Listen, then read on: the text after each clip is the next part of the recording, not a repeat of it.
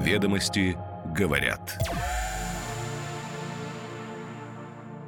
Понедельник, 23 октября 2023 год. О чем сегодня пишет главная деловая газета страны. Листаем и отмечаем то, что нужно внимательно прочитать. Доброе утро. Ведомости говорят. Саммит мира без результата. В Каире не смогли принять совместную декларацию по военному конфликту между Израилем и палестинским движением «Хамас». С 13% до 14%. Эксперты ожидают в пятницу повышения ключевой ставки. На решение Центробанка повлияют рост цен, мягкая бюджетная политика и темпы кредитования. Риски третьей формы валюты. Из-за цифрового рубля банки могут потерять до 95 миллиардов рублей комиссионных, но заработать при этом на продаже новых продуктов. Улетела, но обещает вернуться. Вьетнам Airlines изучает возможность возобновления полетов в Москву. Туристам будет кстати, а вот большого бизнес-трафика не ждут.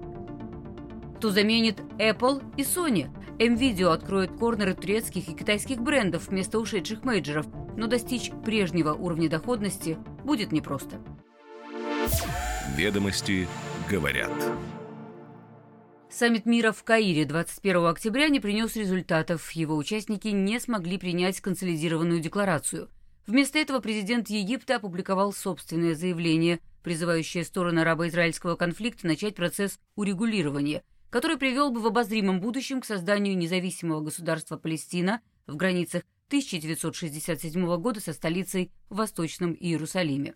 Он также категорически отверг перспективу насильственного перемещения палестинцев из Газы на египетскую территорию. В свою очередь Тель-Авив, чьи представители не были приглашены в Каир, выразил сожаление, что участники конференции не осудили исламский террор. Израиль сделает то, что должен, и ожидает, что международное сообщество признает праведность битвы, которую он ведет, сообщает пресс-служба израильского МИДа. На саммит приехали представители 30 государств, прежде всего Ближнего Востока, но не присутствовали Ливан, Сирия и Иран – как полагают наблюдатели, их не пригласили, чтобы не раздражать западные государства. Арабские страны призывали к немедленному прекращению огня. Западные говорили и об угрозе палестинского терроризма, и о гуманитарной ситуации в Газе. Израиль держит регион в блокаде, а по данным Минздрава Палестины, в ходе воздушных атак погибло уже 4385 палестинцев. Со стороны российского МИДа прозвучал призыв к немедленному прекращению витка насилия и предложение сформировать коррективный посреднический механизм с активной ролью региональных государств. Со ссылкой на экспертов ведомости говорят, что Каир изначально не планировал находить между участниками саммита точки соприкосновения для выхода на итоговую декларацию. Для египетских властей представительный форум по палестинской проблеме в первую очередь имиджевая история. Впрочем, и остальные участники не рассчитывали на итоговый документ. Все понимают, что без привлечения конфликтующих сторон снизить напряженность в регионе не получится. Авторы газеты пишут сегодня и о возможном развитии событий. Эксперты считают, что сухопутная операция в Газе неизбежна, но пока по одной из версий, просочившихся в мировую прессу, Израиль дает время мирным жителям покинуть северный участок сектора, а также рассчитывает провести с палестинскими боевиками секретные переговоры по освобождению заложников при посредничестве Катара. Всего по данным израильского военного ведомства, в плену у боевиков Хамас могут находиться 212 человек.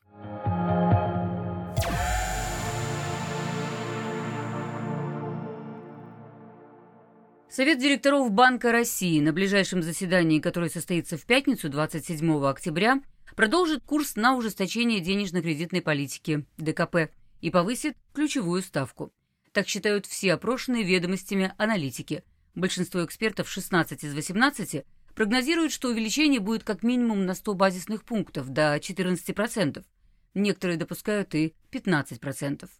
На предыдущем заседании решение регулятора было трудно прогнозируемым. Мнения аналитиков тогда разделились поровну за сохранение и повышение. ЦБ повысил ставку с 12 до 13%, объяснив это сохранением высокого инфляционного давления и дав понять, что это не потолок. В конце сентября Эльвира Набиулина говорила, что решение будет зависеть от ситуации в экономике и эффекта от уже принятых мер, а недавно один из ее замов, Алексей Заботкин, отметил, что регулятор не исключает дополнительного ужесточения ДКП для достижения цели по инфляции в 4% в будущем году. По данным Росстата, пока с начала года цены выросли на 5,7%, по данным Минэкономразвития на 16 октября инфляция в годовом выражении составила 6,38%. Ведомости говорят, что если регулятор повысит ставку, это будет четвертым повышением подряд. Первый шаг был сделан в июле, что связали с нарастанием инфляционных рисков из-за стремительного падения рубля. Тогда доллар был по 90, но в середине августа курс пробил отметку в 100 рублей. Авторы газеты напоминают сегодня, как развивалась ситуация, приводят аргументы за и против повышения ставки и прогнозы по инфляции. Аналитики близки к оценкам регулятора и правительства. Рост цен по итогам года составит от 6 до 8%.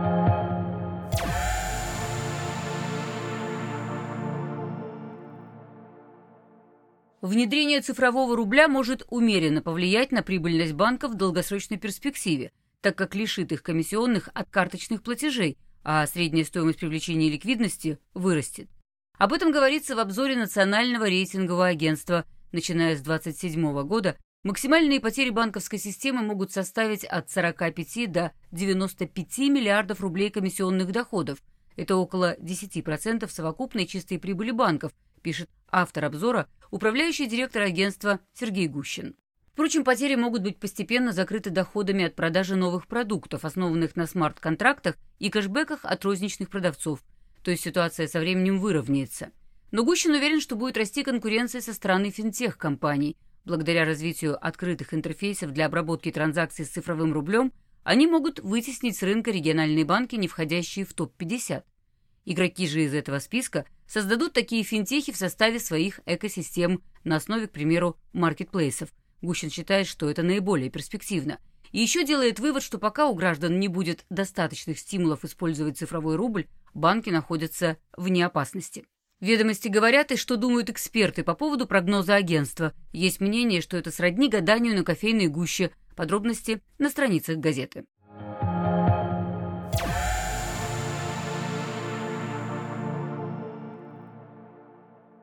Национальный перевозчик Вьетнама Vietnam Airlines выбирает московский аэропорт для возобновления рейсов в Россию.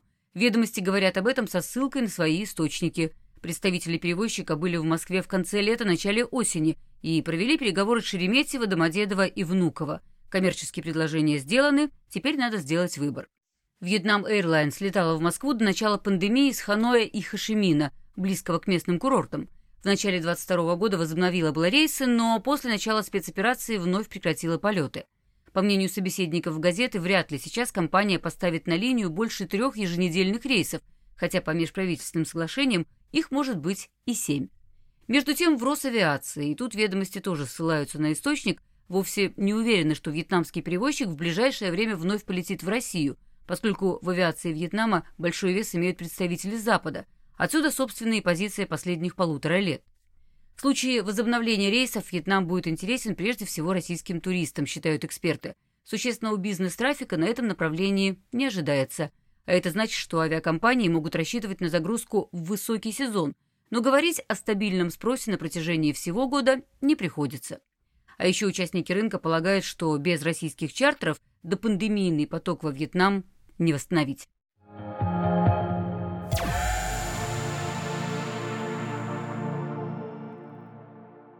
В магазинах группы М-Видео Эльдорадо появятся отдельные зоны с товарами турецких и китайских производителей. Они заменят корнеры Apple, Sony, HP и AMD. Ведомости говорят об этом со ссылкой на представителей компании. К концу года совместно с новыми производителями планируется открыть до 9 тысяч брендированных конструкций, и тут будет полный набор – от чайников до компьютеров. Создание отдельных корнеров позволит повысить узнаваемость брендов. Компании из Китая и Турции инвестируют в свое физическое присутствие, чтобы нарастить продажи и покупательскую базу. Около 90% покупок в сети МВидео Эльдорадо по-прежнему совершается именно с использованием розничной инфраструктуры, а самовывоз остается основным способом получения онлайн-заказов. Эксперты согласны, что брендированная конструкция привлечет интерес покупателей. Импульсные покупки никто не отменял но отмечает, что у новых брендов нет достаточной номенклатуры, и эффективно освоить пространство будет непросто. До ухода мировых компаний бизнес-модель розничных сетей стояла на трех китах. Отсрочки по платежам в 180 дней, маркетинговых бюджетов вендоров и продажи места на полке, причем чем удобнее и красивее, тем дороже. При соблюдении этих условий доля сети в итоговой стоимости продукта составляла до 20%. Сейчас этого нет, и массовое строительство зон внутри магазинов довольно отчаянный шаг. Нынешние вендоры, цитируют ведомости собеседников, жадные, и за новый стенд сеть получит не больше, чем раньше за одну полку Samsung. Но выбора особого нет. Ведомости говорят.